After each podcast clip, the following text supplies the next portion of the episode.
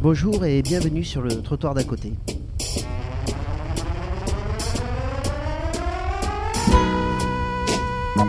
Si vous souhaitez lire le livre Quel devenir pour le travail social Nouvelles questions, nouvelles légitimités, il va falloir prendre du temps.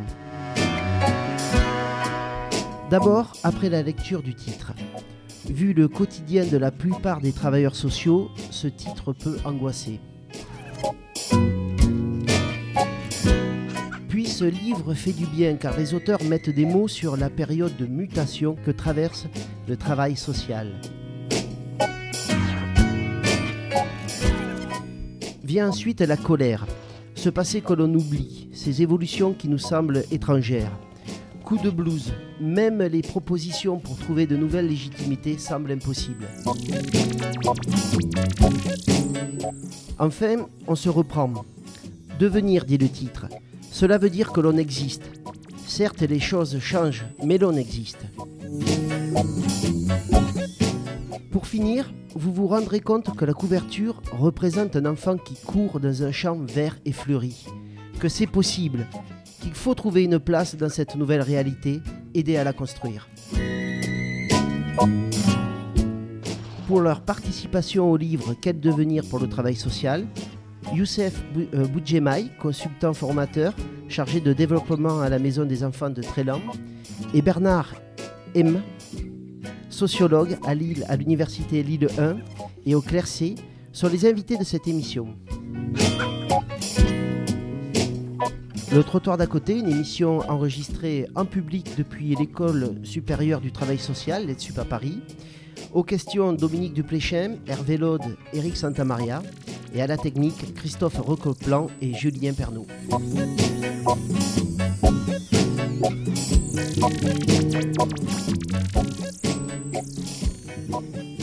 Bonjour euh, Youssef Boudjemaï et Bernard M.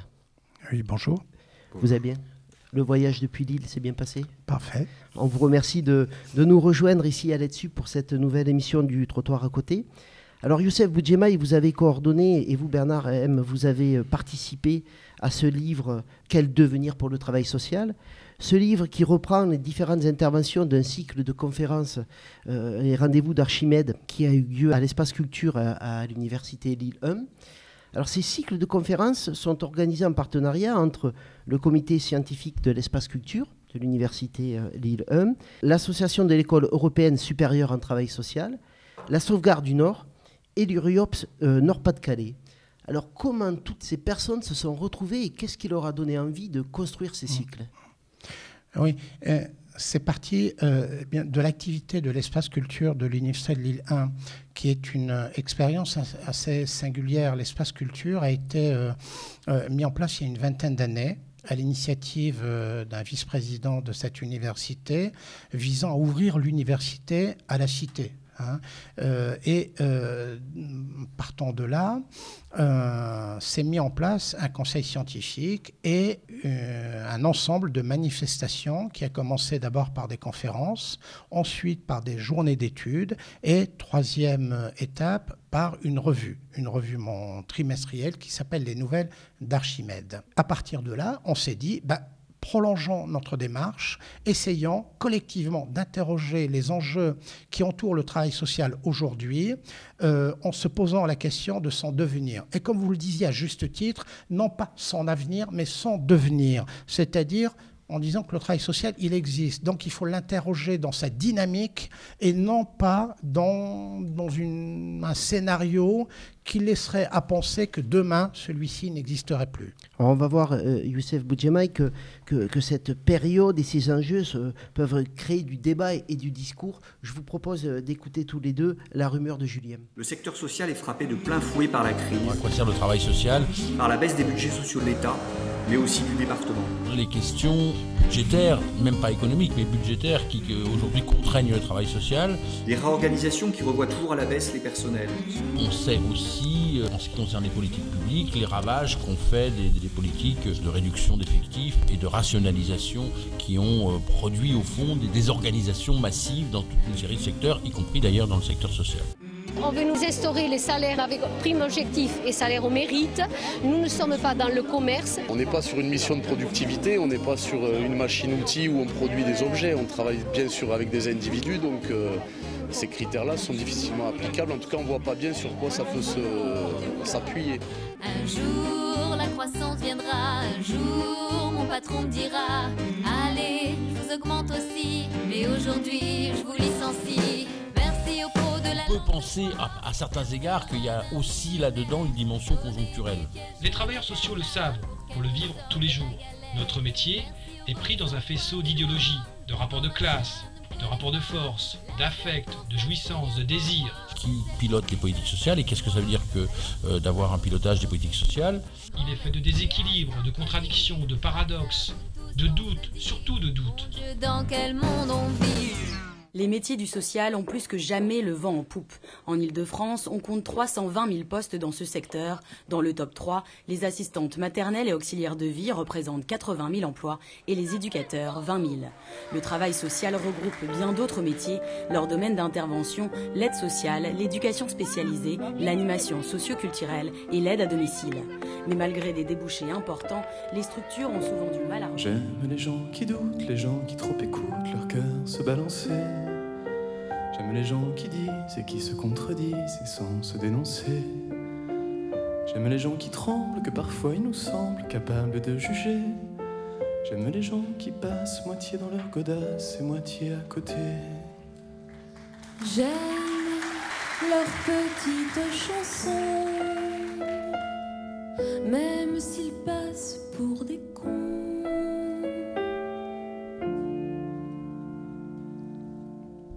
Alors Bernard et Youssef Boudjemaï, ça, ça bouge dans la tête des gens?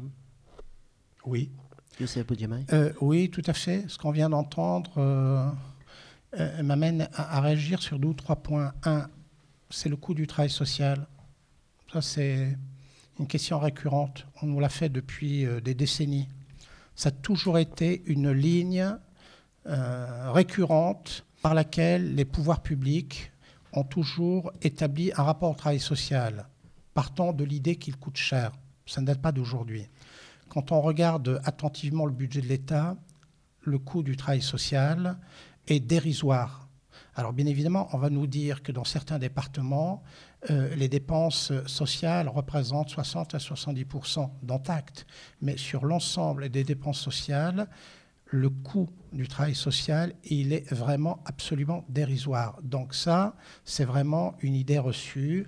Euh, il ne coûte que euh, en fonction des choix politiques qu'on veut établir. Ça, c'est la première chose.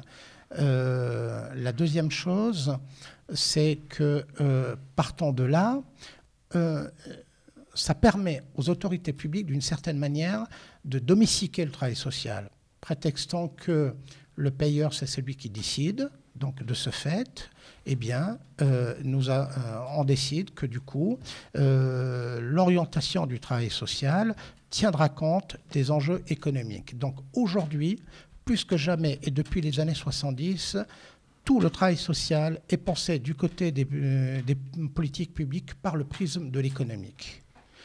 On peut le développer à partir en particulier de la loi de la LOLF, qui euh, vient réorganiser les dépenses sociales par la, RGPP, euh, par les appels à projets, qui s'en est d'une volonté de rationaliser euh, le secteur social à partir d'un certain nombre d'instruments de régulation qui font apparaître que ce travail doit être efficient et que de ce fait, il doit être en capacité de prouver que un euro équivaut à, euh, à un résultat. Euh, voilà. Ouais, je, juste, j'attraperai bien dans ce qui a été euh, dit euh, dans le reportage antérieur la question du désir. C'est-à-dire qu'on voit bien que euh, les individus dans le travail social à l'heure actuelle, les travailleurs sociaux, enfin à partir de recherches, sont euh, non plus face à des gens, mais pris dans des procédures, dans des rationalités gestionnaires, ce qui les dépossède d'une certaine façon, ce qui les met en retrait de leurs propres désirs et les, ce que dit Gori, c'est-à-dire ce qu'on avait repris d'ailleurs aussi, nous, lors des mouvements à l'université, c'est le thème de la servitude volontaire, c'est-à-dire qu'on rentre dans des processus sur lesquels on n'a plus aucune prise et qui deviennent l'obligation de résultats, de chiffres, etc. Et où, euh, au bout du compte, quand on interroge, moi je suis chercheur, sociologue, ce qui me frappe depuis les années, au milieu des années 95, je, le situe assez exactement. C'est au bout d'un moment dans l'entretien, quand on interroge euh, les personnes, et c'est pas seulement le travail social, mais c'est tous ces secteurs un peu euh, périphériques à l'économie dite dure, ce qui ne veut rien dire, bien entendu, c'est mais quel est le sens de mon travail? Quel est le sens de mon action? C'est-à-dire qu'on sent que bien sûr, il y a un sens là à aider quelqu'un, à accompagner quelqu'un d'autre, etc. Mais qu'on ne peut pas se projeter dans un sens plus global, que ce soit auparavant de transformation de la société, de transformation des rapports sociaux ou des gens, des familles. On sent qu'il y a là une crise du sens que j'appelle une crise culturelle, c'est-à-dire qu'il n'y a plus euh, cette espèce de soubassement qui fait de support, qui fait tenir les gens vers un devenir, un devenir du travail social, mais aussi un devenir de soi-même dans le désir de transformer, de changer les choses. Alors du sens, il y en a, beaucoup dans ce livre qui est, vraiment très très riche. On va essayer de, résumer les principales informations à retirer de, de ce livre avec la chronique de Dominique.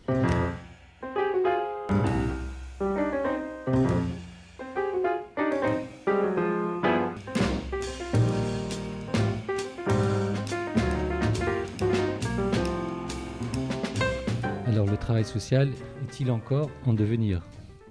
À parcourir l'histoire du travail social que vous brossez tous les deux dans ce livre, ce questionnement semble récurrent et une constante apparaît, celle de sa vie mouvante, tumultueuse, intimement intriquée aux évolutions politiques, sociales et économiques. Rapidement, votre découpage en quatre périodes. La première, après la Seconde Guerre mondiale et la reconstruction qui a suivi, période faste des Trente Glorieuses, mise en place de nouveaux métiers, de nouvelles pratiques.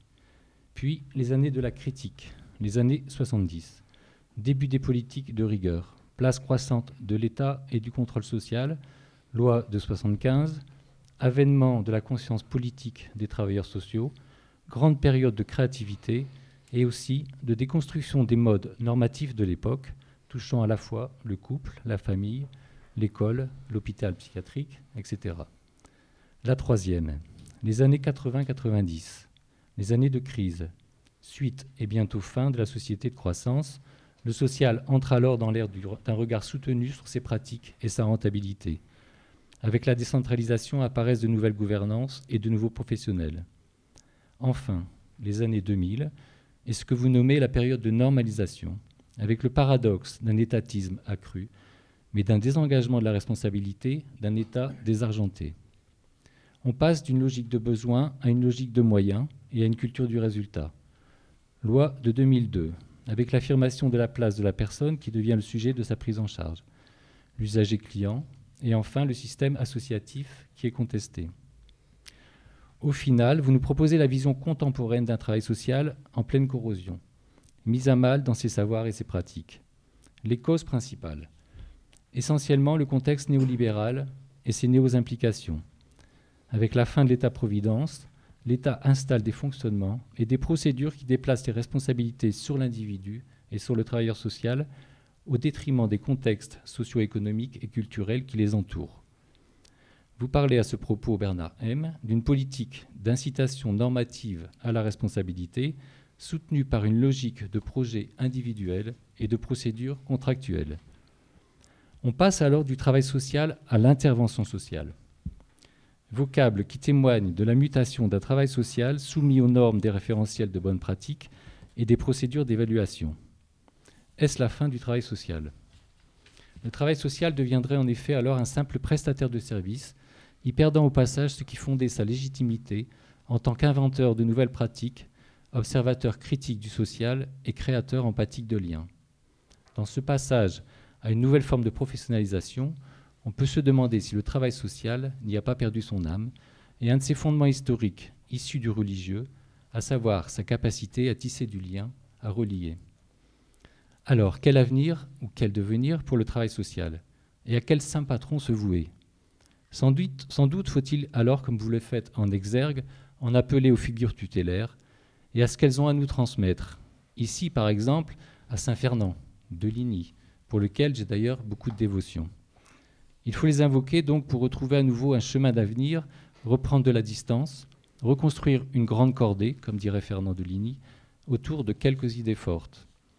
Je retiens pour ma part celle qui conclut votre article, Youssef Boudjemaï. Je vous cite La légitimité du travail social renvoie à la nécessité d'identifier les potentialités novatrices des associations afin de développer leur capacité de tisser le politique, l'économique et le social, et de construire un mode de fonctionnement en rupture avec les modèles institués. L'enjeu, dites-vous, est moins le devenir du travail social que celui de la démocratie.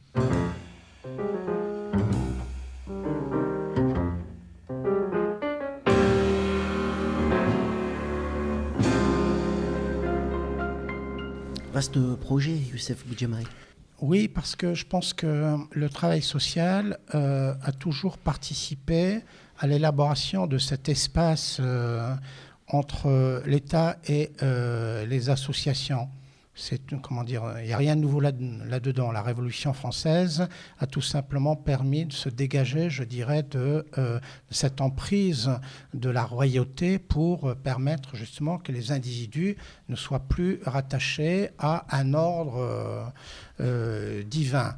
Pour autant, euh, c'est tout l'enjeu de la Révolution française, c'est que les révolutionnaires de 780 ne supportaient pas qu'il y ait des corps intermédiaires entre justement euh, l'État et le peuple. Donc, pour autant, le secteur associatif à travers justement les activités du travail social, a toujours été, une fois qu'il s'est dégagé, je dirais, du prisme du, je dirais, du, du religieux ou du catholisme social pour de plus en plus se laïciser, a toujours, été essayé, a toujours essayé de, euh, de sauvegarder euh, cet espace d'autonomie, donc de démocratie. Euh, et à partir de là, on peut se poser la question de savoir si celui-ci a encore suffisamment de force pour perdurer. Je pense qu'aujourd'hui, il y a une véritable question. Non, une véritable question dans notre secteur qui, certes, le, secteur étant celui du travail social, qui aujourd'hui se décompose majoritairement autour d'associations loi de 1901 et en partie par des activités relevant du secteur public.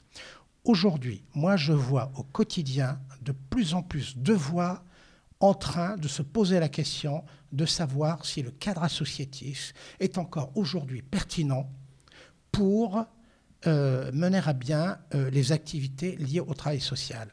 Derrière ça, l'idée, c'est de dire que le carcan associatif ne permet pas aujourd'hui de déployer une activité économique permettant de s'inscrire pleinement dans la logique euh, de rentabilité dans lequel le travail social se trouve. Ce n'est pas moi qui le dis, ce sont des directeurs généraux, ce sont des cadres du secteur associatif qui aujourd'hui se disent avec les appels à projets, avec euh, la raréfaction des financements publics, avec la nécessité d'aller chercher des financements du côté privé, de ce fait, le cadre associatif n'est plus en adéquation avec nos besoins. Donc, il faut envisager de quitter le secteur associatif. Quitter le secteur associatif, c'est s'intégrer dans un cadre de plus en plus contraignant qui est celui du marché au détriment d'un espace d'autonomie, d'indépendance qui est le secteur associatif. Mais alors, comment répondre euh, aux personnes qui, nous expliquent que le cadre de, l'association n'est plus, euh, d'actualité? Comment leur répondre et que faut-il proposer pour permettre à ce cadre-là de continuer à exister en fait? Parce que si on est dans les appels à projets, si on est dans l'économique et qu'on est entouré par cette question économique, qu'on ne peut pas s'en débarrasser, comment euh, perdurer dans un cadre qui n'est pas adapté à la réalité du moment? Une réponse brève, je cède la parole ensuite à Bernard euh, M. 1. La première chose, c'est que le cadre associatif est justement suffisamment souple pour permettre euh, de gérer des activités en direction des hommes, des femmes et des enfants qu'elle peut prendre en charge. Ça, c'est le premier élément. Le deuxième euh, élément, euh, c'est le deuxième élément par rapport au secteur associatif, c'est de dire que l'activité qui est du travail social ne relève pas d'une logique de marchandisation. Il faut que les acteurs du travail social que nous sommes nous battons euh, pour dire que les activités qui relèvent du travail social, nous refusons qu'elles s'inscrivent dans une logique de marchandisation. Au même titre que la santé, au même titre que l'éducation, au même titre que la sécurité, d'une certaine manière, qu'a droit à tout citoyen. C'est ce débat, c'est ce combat qu'il faut mener euh, pour justement permettre qu'on ne rentre pas dans cette logique marchande. Bernard oui, euh, mais je pense que la question renvoie plus largement euh, à la question euh, de la démocratie et du, fait de s'associer aujourd'hui. C'est-à-dire, je m'explique, l'association aujourd'hui tend à être de plus en plus une entreprise, alors qu'on va dire sociale. Or, l'association a toujours été tendue dans toutes les associations, il y a toujours eu une tension entre deux pôles. Un pôle économique, il faut faire tourner la baraque. Il faut que le budget, euh, qu'on dépense euh, moins, que, etc. Et il y a eu toujours un pôle politique, celui d'une orientation politique de l'association, des valeurs, que ce soit de transformation d'un quartier, de, choses, de la société plus globalement. Et il y a toujours eu cette tension. Simplement aujourd'hui, effectivement, comme le dit Youssef, il y a une déportation qui s'opère vers le pôle économique, avec en même temps, c'est ça qui est problématique, ce qu'on pourrait appeler une dépolitisation du milieu associatif, c'est-à-dire une incapacité de ce que j'appellerais à porter des controverses. Je pense que le travail social, son devenir, il est d'en porter des controverses dans l'espace public. Or, aujourd'hui, c'est bien ça la question, c'est que les acteurs associatifs, si on prend le travail social, euh, sont en retrait. Mm. C'est-à-dire comme s'il y avait une frilosité, euh, une peur, et ça, moi, je l'explique, mais on pourra y revenir, par la confrontation avec l'État social local. Oui, Hervé.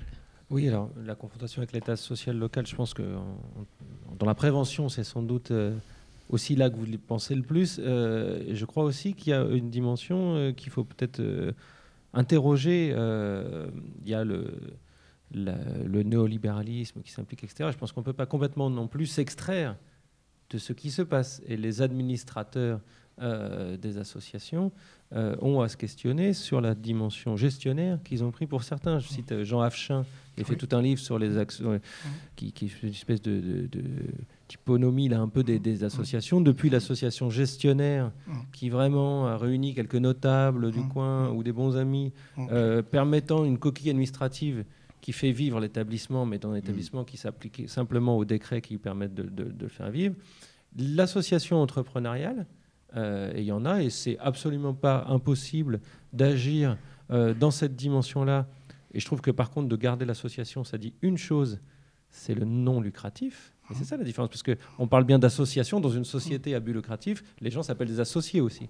Euh, donc il y a un moment, il y a quelque chose d'important, et ça retourne la question de la marchandisation, c'est garder le non lucratif. Et puis les associations d'action sociale, euh, qu'on peut espérer, qui, elle, continuerait à faire de la euh, controverse, à amener du débat public. Mais c'est vrai qu'aujourd'hui, je trouve que le, secteur a à s'inquiéter, mais il a aussi à s'interroger sur mmh, comment il, reprend cette place-là. Moi, malheureusement, je constate aussi beaucoup de, gens qui sont impliqués sur le mode gestionnaire et uniquement gestionnaire. Vous avez raison. Nous, nous, nous, associations, enfin je dis nous parce que je, je suis aussi euh, salarié d'une association, nous portons une part de responsabilité. Cette responsabilité, elle se situe à plusieurs niveaux. D'abord, euh, depuis 1975, les deux fameuses lois de juin 1975 ont permis euh, d'abord de, créer un secteur qui est le médico-social, de doter euh, le secteur du travail social d'une certaine autonomie par rapport au secteur hospitalier et surtout de lui avoir permis de se développer à travers un certain nombre de créations de services et d'établissements comme le travail social n'en a jamais connu. Mmh. Ce qui fait que 30 ans après, on aboutit à des développements d'associations qui, initialement, étaient enracinées localement, sont devenues de grandes associations à l'échelle non plus départementale, ni régionale, mais nationale. Donc cette configuration aboutit à des logiques, bien sûr, de gestion, qui sont euh, nouvelles et qui entraînent des modalités euh, d'intervention qui ne sont pas sans conséquences.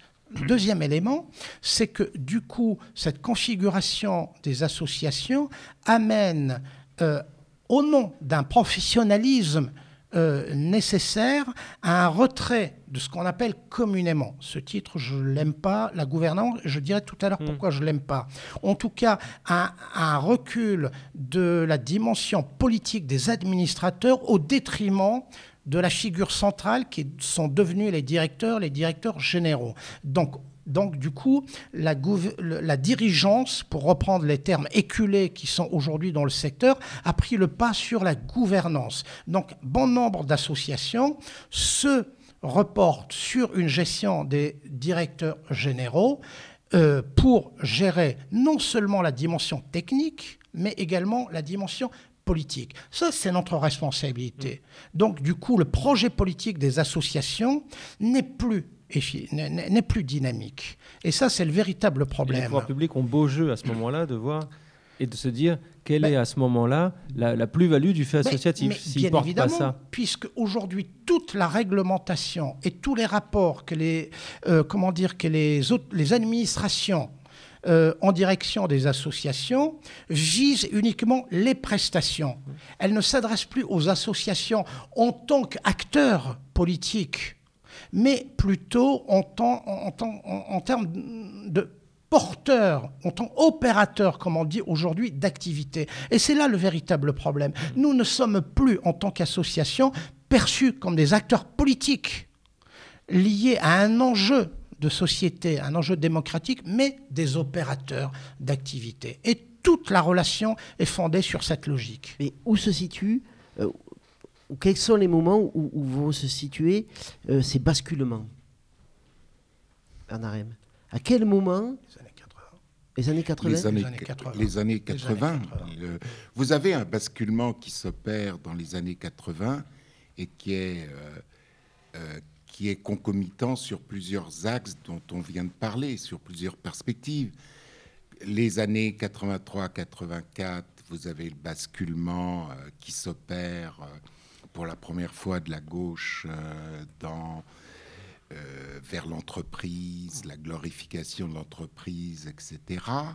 Vous avez à peu près à la même époque, vous savez, j'ai travaillé sur les politiques d'insertion, la première euh, circulaire avril 85 sur les entreprises intermédiaires qui dit, au fond, il faut des entreprises euh, dans le milieu de la, enfin dans la concurrence qui fassent, euh, qui apprennent aux petits insérés, je dis petits parce que souvent c'était des jeunes, mais pas seulement, qu'ils doivent être euh, des personnes attentive au stock, aux clients, etc.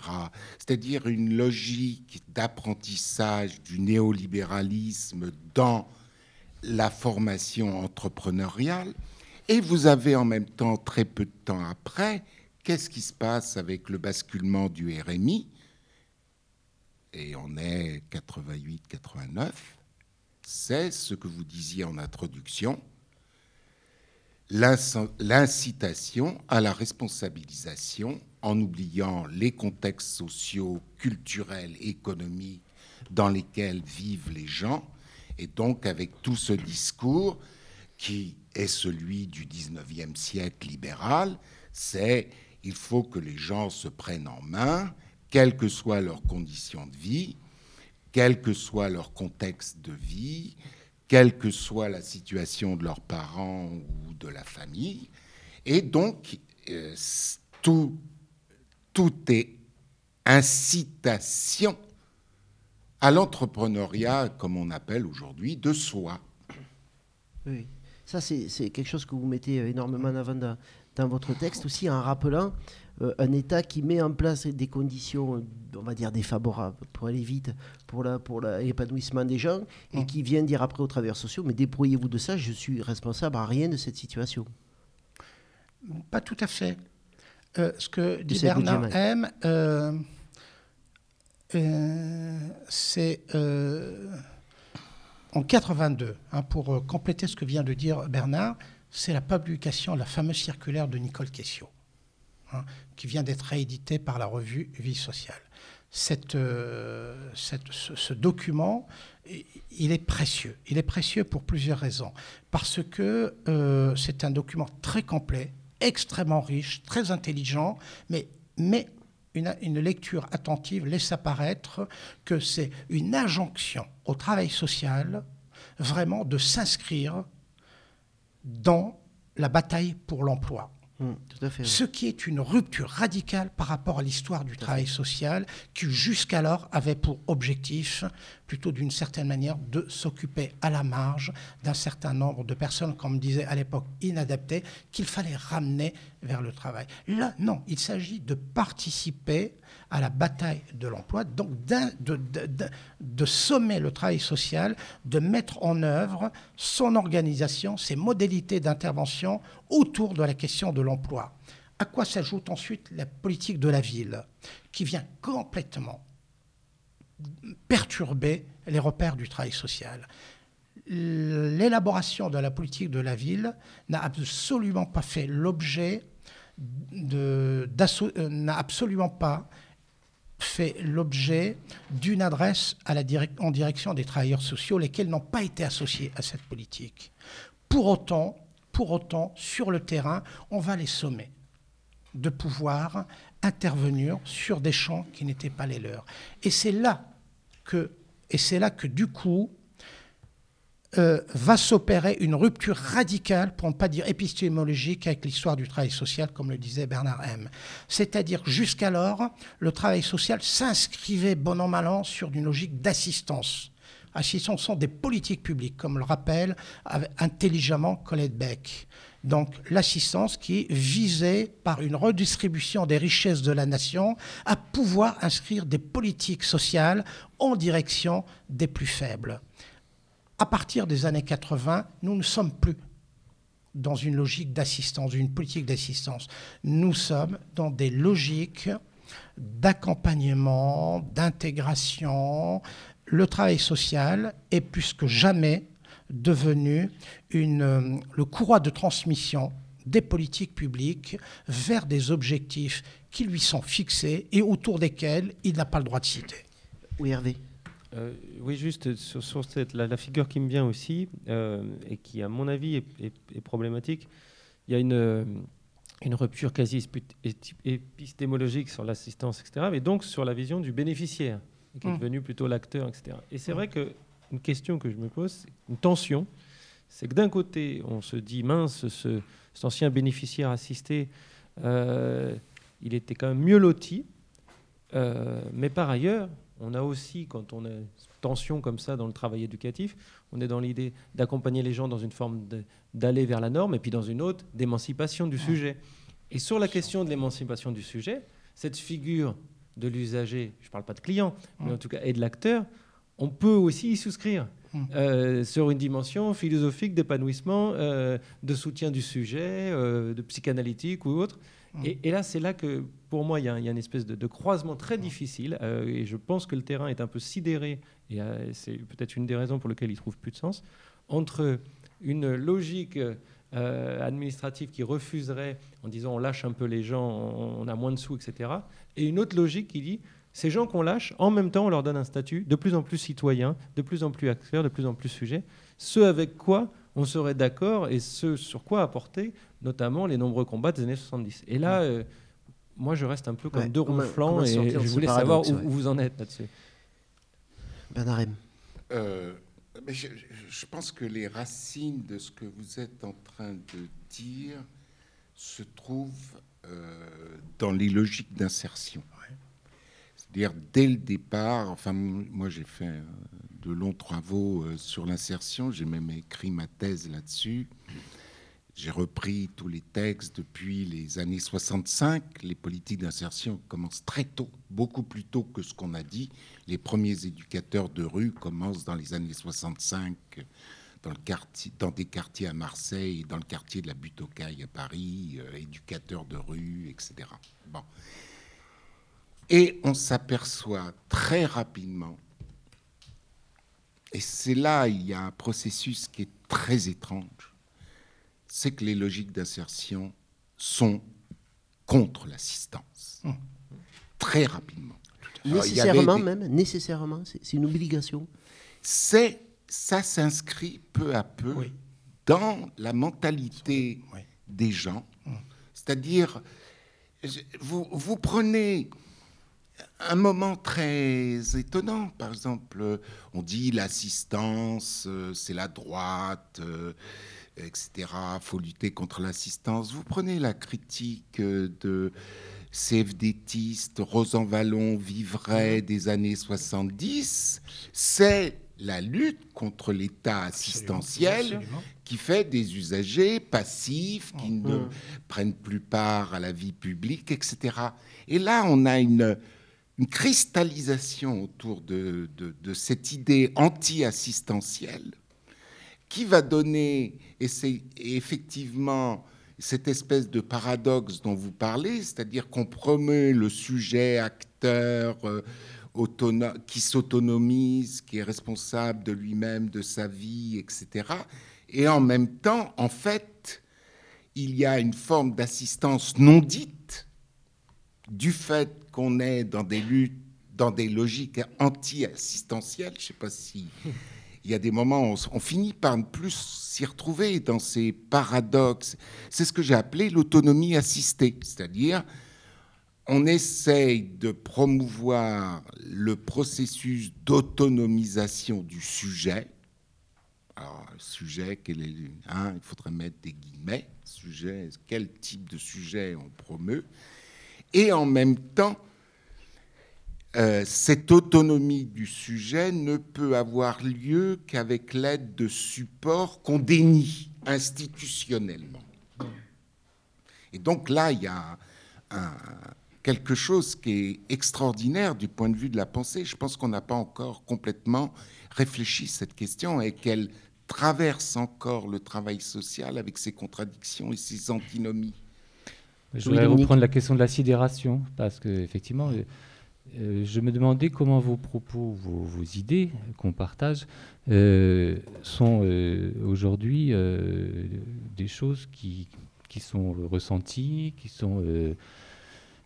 J'ai pas l'impression que les travailleurs sociaux soient très, se fassent beaucoup entendre sur, sur ces questions. Alors, quelle est la conscience de tout ça? Enfin, comment, comment avancer aussi là-dessus? C'est vrai ce que vous dites, mais en même temps, je pense que vous avez raison, ils ne se font pas entendre, parce que je pense que pour autant, dans le travail social, il existe des espaces modestes, invisibles, euh, d'actions qui sont menées de manière extrêmement intéressante. Euh, au-delà, au-delà de tous les enjeux qu'on vient d'évoquer, bon nombre de travailleurs sociaux, ici et là, mènent des actions extrêmement intéressantes, fines, mais de manière microscopique. De manière, je le répète, invisible, modeste. Et je pense que c'est de ce côté-là, sans doute, qu'il faut être attentif. Ça, c'est le premier élément. Le deuxième élément, je suis frappé de voir aussi de manière complètement invisible pour l'instant le nombre de collectifs qui sont en train de se créer, voire même ils, sont créés, mais qui, euh, qui vivent leur vie. On n'en parle pas. La presse spécialisée en travail social n'en parle pas. Les revues dites de recherche n'en parlent pas. C'est de ce côté-là qu'il faut aller voir aujourd'hui. Parce que je pense que tous ces processus visant aujourd'hui à se dire que ce n'est pas forcément du côté des institutions employeurs que la dynamique du travail social est en train de se construire, mais plutôt du côté du hors-cadre institutionnel euh, qu'il faut aller voir. C'est, je pense que l'intérêt doit porter de ce côté-là. Oui, Bernard. Oui, non, c'est juste pour un appuyer ce que vient de dire euh, Youssef. C'est-à-dire, moi, je me suis rendu compte depuis les années 95.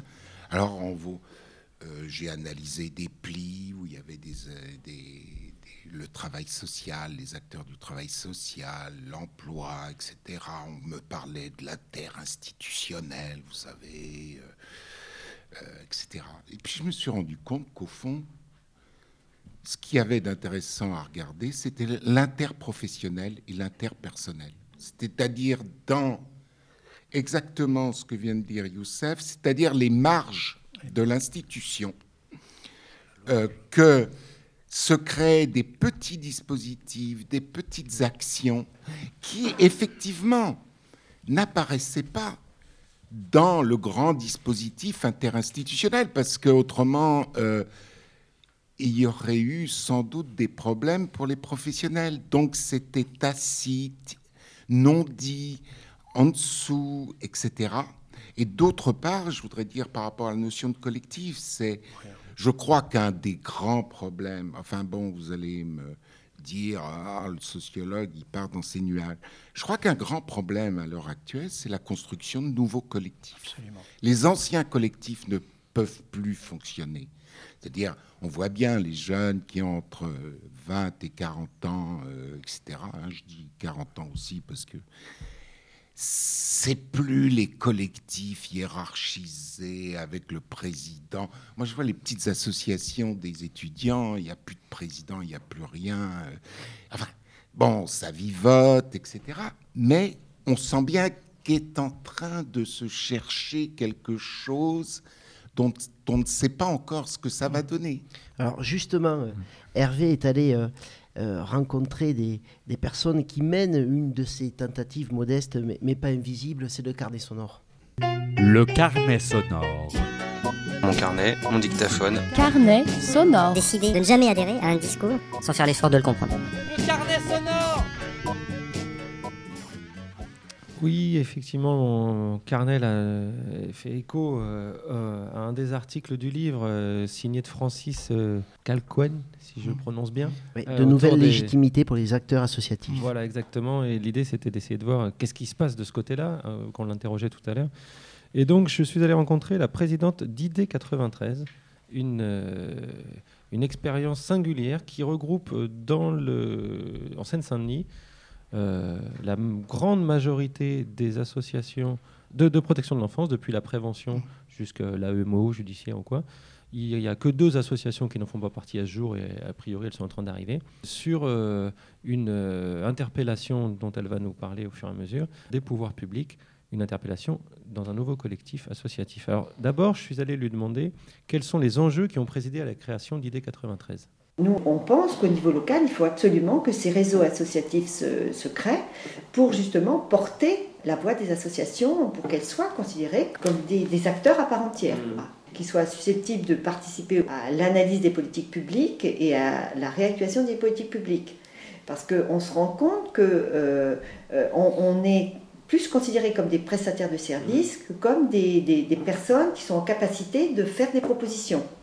Et c'est ça l'enjeu aujourd'hui, c'est-à-dire que si on ne veut pas que décourager les administrateurs, euh, décourager les, les, personnels, il faut absolument que les associations soient en capacité d'être, d'être, de faire des propositions novatrices et d'être considérés comme des acteurs à part entière. Quoi. Alors, l'idée, c'était aussi euh, de lui dire, bon, on comprend ce mouvement, cette volonté. Maintenant, comment prendre en compte cette volonté dans un contexte très contraint au niveau budgétaire? Bien sûr qu'on comprend que le, Conseil général a des difficultés financières comme toutes les collectivités territoriales, mais on, aimerait avoir une discussion avec eux pour voir comment on peut nous prendre en compte ces contraintes et comment nous, au niveau de la gestion de nos associations, on peut faire des propositions pour, pour que chacun puisse s'y retrouver. Hein et, s'il doit y avoir des économies, qu'on soit impliqué dans les formes d'économies que nous, nous allons faire. C'est-à-dire, nous, ce qu'on souhaite, c'est effectivement que euh, le Conseil général considère que chaque association a une spécificité, un projet associatif, donc qui respecte les projets associatifs, et deux, qui respecte aussi l'indépendance des associations. Aujourd'hui, la tendance actuelle de vouloir tout, tout maîtriser au niveau des coûts, quoi. Euh, on n'est pas, euh, on veut pas être paramétré, quoi. on veut bien effectivement participer à une évaluation des coûts, mais quand même, enfin, on sait très bien que c'est n'est pas la panacée non plus. C'est-à-dire qu'il y, a des éléments quantitatifs, effectivement, qu'on est en capacité d'apprécier. De, et puis les marchés d'appel d'offres aussi, c'est pareil. C'est-à-dire, euh, le risque, c'est de les mettre en concurrence et de trouver le moins disant. Euh, alors, on fait fi des projets associatifs. Hein. Alors justement, dans cette fédération d'associations, enfin dans cette association qui fédère d'autres associations, l'idée c'est comment ils jouent sur la question de la concurrence. Parce qu'il y a là des associations avec un CA de 5-6 personnes et il y a d'autres associations d'ampleur nationale. Mm. Euh, donc là, elle, nous répond. Moi, je m'attache à ce que la délégation, la délégation soit composée à la fois de représentants de, petites associations comme de grosses. Hein. Je fais très attention à ce que euh, chacun puisse s'exprimer. Et, lors des, discussions en CA ou en bureau, on essaie de, repérer quelles sont les problématiques communes pour justement euh, définir une stratégie pour voir comment on va la traiter, cette problématique. Hein. Est-ce qu'on va interpeller euh, les ministres? Est-ce qu'on va interpeller euh, les, pouvoirs publics départementaux? Alors, je lui ai demandé aussi, je voulais savoir la, question du moment, 2014, mmh. euh, quel est le, parce qu'au-delà de la façon dont il s'organise, sur laquelle on reviendra, je voulais savoir ce qui est la question un peu brûlante du moment c'est la question de l'hébergement et du logement. Des jeunes, des jeunes majeurs qui sortent des dispositifs d'aide sociale enfance et, et, des mères qui sortent de maternité avec leurs enfants. D'ailleurs, euh, on le voit bien, la mortalité infantile a, augmenté là, en Seine-Saint-Denis l'année dernière. Il y a une augmentation aussi du nombre de placements de bébés mmh. à l'aide sociale à l'enfance l'année dernière. Donc voilà, ils ont des questions euh, extrêmement brûlantes. Je lui je suis revenu avec elle sur la question de cette charte parce qu'on va voir et on y reviendra que c'est ça le, grand enjeu. Ils ont, signé une charte avec le, département et donc euh, je voulais demander comment cette charte transforme le lien quotidien des associations et des pouvoirs publics territoriaux. Cette charte aussi, elle, elle, euh, elle, rappelle effectivement les compétences de chacun. Euh, dans, dans, le concret, il faut aussi que l'administration départementale considère qu'elles doivent s'adresser au président d'association et non pas au directeur, parce mm. que euh, ça donne l'impression que les, les, directeurs sont des salariés départementaux. Non. C'est-à-dire que le dialogue qu'on veut, veut renouveler, les représentants légaux des associations, ce pas les directeurs, c'est les présidents d'associations. Donc il y a euh, une volonté politique que les associations soient reconnues en tant que telles. Et enfin, je vais demander si cette euh, charte euh, et cette façon de s'associer avaient fait florès en France ou pas, et est-ce qu'il y a d'autres exemples? De charte de partenariat qui vise à conforter le partenariat avec une collectivité territoriale par un réseau associatif. Euh, il n'y en a pas actuellement euh, au niveau de la France. Il y en a eu au niveau de certaines régions, la Picardie par exemple, hein, euh, et certaines villes, Lille par exemple, mais il n'y en a pas aujourd'hui en France. Voilà, donc je la remercie en tout cas du temps qu'elle m'a accordé et on va pouvoir rebondir mm. sur toutes ces questions. C'était le carnet sonore de Hervé Laude. Youssef Boudjemaï Je pense qu'aujourd'hui, être en attente de se faire entendre n'est pas suffisant. Aussi légitime que puissent être nos propositions, ce n'est pas suffisant.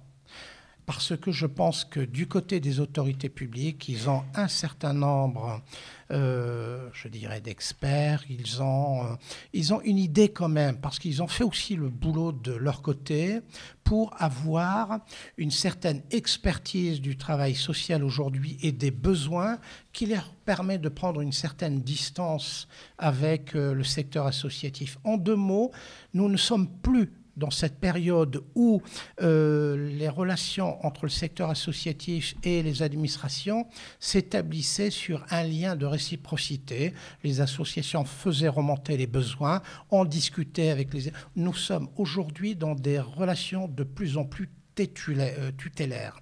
Et ça, c'est clair. Ce qui veut dire que d'une certaine manière, pour que la pertinence des analyses et des associations puisse se faire entendre, il faut se déplacer il faut se déplacer. Il faut créer des, un mouvement, un rapport de force qui ne soit plus dans une logique de face à face. Il faut que les associations s'appuient sur des rapports de force pour déplacer justement leur légitimité et se faire entendre indirectement par les pouvoirs publics. C'est l'objectif de Mireille Verdier qui nous parlait euh, de cette histoire de cette charte. Oui. C'est la possibilité de mettre un tiers entre la relation directe et essayer de construire. Ils ont mis deux ans, hein, et ça a été euh, long et, une sacrée bataille. L'idée, c'est est-ce que vous, vous avez des, des, idées de, comme vous êtes de la métropole lilloise et qu'elle parlait de, de, chartes de ce type euh, avec la, municipalité, est-ce que ça... Je n'en ai pas une idée précise. Hein. mais je pense, et pour ne pas monopoliser la parole, je pense que c'est aussi du côté de la mobilisation des, des usagers. Hein. Alors, euh, voilà. Alors, tout en étant extrêmement prudent sur cette notion de mobilisation des usagers entre la démagogie et en même temps une, vraiment une démarche de démocratisation, euh, c'est là-dessus, à mon avis, qu'il faut réfléchir. Ouais. Et quel regard, justement, portent les usagers sur ce qui se passe, sur nos débats, nous? Qu'est-ce qu'ils attendent d'eux? Non, c'est pas. Non, c'est, je ne veux pas trop monopoliser la parole, hein, Bernard. Non. Euh, ben, je, je, les réponds. Il faut leur demander, mais c'est un peu une réponse facile. Euh, ben c'est justement, c'est cette parole qu'il faut que nous organisions de manière beaucoup plus euh, politique. C'est ça. Pour répondre à votre question, ça implique que nous puissions prendre part euh, dans, une, dans une relation de partage avec les usagers pour organiser cette parole. Or, c'est ce travail-là que nous ne faisons pas assez ou que nous le faisons de manière timoré. Pourquoi? Parce que nos institutions restent encore dans une logique de privé, de privatisation, d'où l'échec relatif du droit des usagers. Quand on regarde attentivement, la participation collective des usagers dans les institutions, on va nous dire que ça fonctionne ici et là. C'est pas vrai. Elle reste, cette participation collective reste quand même euh, de manière relativement privée. Il faut déprivatiser nos institutions et faire en sorte que la parole des usagers puisse investir l'espace public. Alors, finir Hervé Je ne sais pas si c'est une piste, mais sur la question de que qu'en pensent les, usagers, c'est vrai qu'il y a aussi un modèle. Je sais pas, dans, le milieu du médico-social, il y a, je crois, 90% de, des établissements qui, sont gérés par des associations. Et là-dedans, quand même, au départ, les trois quarts, c'est des parents, par exemple, d'enfants handicapés. Ces gens-là, maintenant, sont devenus les, enfants, les, gestionnaires d'établissements qui sont plus les, établissements dans lesquels il y a leurs enfants. Et ça a bougé. Donc, cette place qu'ils avaient d'usager, d'une certaine manière, ayant créé une réponse à un besoin qui était leur, donc euh, au niveau de la, de la, présidence de l'association, il y avait bien un usager d'une certaine manière. C'était peut-être une des meilleures méthodes pour garantir la place des usagers. Aujourd'hui, est-ce que vous, vous voyez, euh, Bernard M, par exemple, en prévention, etc., des nouvelles façons de s'organiser de jeunes qui rencontrent telle ou telle difficulté, qui eux-mêmes créeraient leur, euh, leur réponse? Parce que peut-être que là-dedans, il y a des pistes à trouver. J'avoue que la question me laisse perplexe. Euh, au sens où ce que j'ai vu dans mes dernières recherches, c'est quand même euh, des personnes qui soient jeunes, des parents, etc., où la parole est quand même extrêmement, il euh, faut bien le dire, dominée par les institutions et où, dans les entretiens, euh, ils laissent voir les injonctions paradoxales dont ils font l'objet. Moi, ce qui me frappe à l'heure actuelle, c'est le renforcement, bon, c'est connu, hein, les injonctions paradoxales qui sont faites par les institutions aux usagers. Mais là, il y a un renforcement depuis quelques années euh, à travers euh, de, des formes de contractualisme euh, qui sont quand même plus ou moins symboliques et qui sont en réalité des rapports euh, d'imposition de normes et d'injonctions. C'est-à-dire, en gros, si vous ne faites pas ça, vous voyez bien que vous aurez des ennuis. Donc, on est obligé d'y aller. On ne peut pas dire que les usagers soient devant des, une espèce de plage de liberté qu'on leur tend, où il y aurait négociation, discussion sur les moyens. On sent qu'ils sont contraints. Alors, à, travers, euh, sans doute, euh, c'est à partir de, pour répondre quand même plus précisément à la question, euh, au travers des, des jeunes, mais c'est extrêmement difficile parce qu'ils se dérobent à notre regard. C'est ça, le, hein, c'est les interstices les, euh, qui font qu'ils sont extrêmement suspicieux maintenant. Dès qu'on les approche, ils se masquent. Mais on voit qu'il se passe des choses. On voit qu'il se passe des choses, qu'ils inventent des choses entre eux dans des formes extrêmement... Alors c'est là où c'est déroutant parce que... Mmh un groupe qu'on a vu trois mois auparavant, il a déjà complètement changé. Il y a une espèce de géométrie variable. Il y en a un qui a disparu, l'autre. Et donc, c'est extra... je dois dire que là, je reste un peu euh, euh, muet par rapport à votre question parce que j'ai pas approfondi cette question dans des relations de recherche. Mais on sent bien qu'il y a quelque chose qui est en jeu. Mais merci beaucoup, messieurs. Voilà, c'était euh, le trottoir d'à côté. Vous pouvez évidemment retrouver la radio sur www.trottoir-dacote.fr. J'espère qu'on se reverra. Je vous souhaite un bon retour dans, le Nord. Vous ne prenez pas Dominique euh, avec vous parce qu'il répigne d'envie de retourner sur ces terres, mais on le garde au trottoir de côté. Voilà, c'était donc euh, une nouvelle émission du trottoir d'à côté. ça fait du bien de se parler. Merci. Thank you.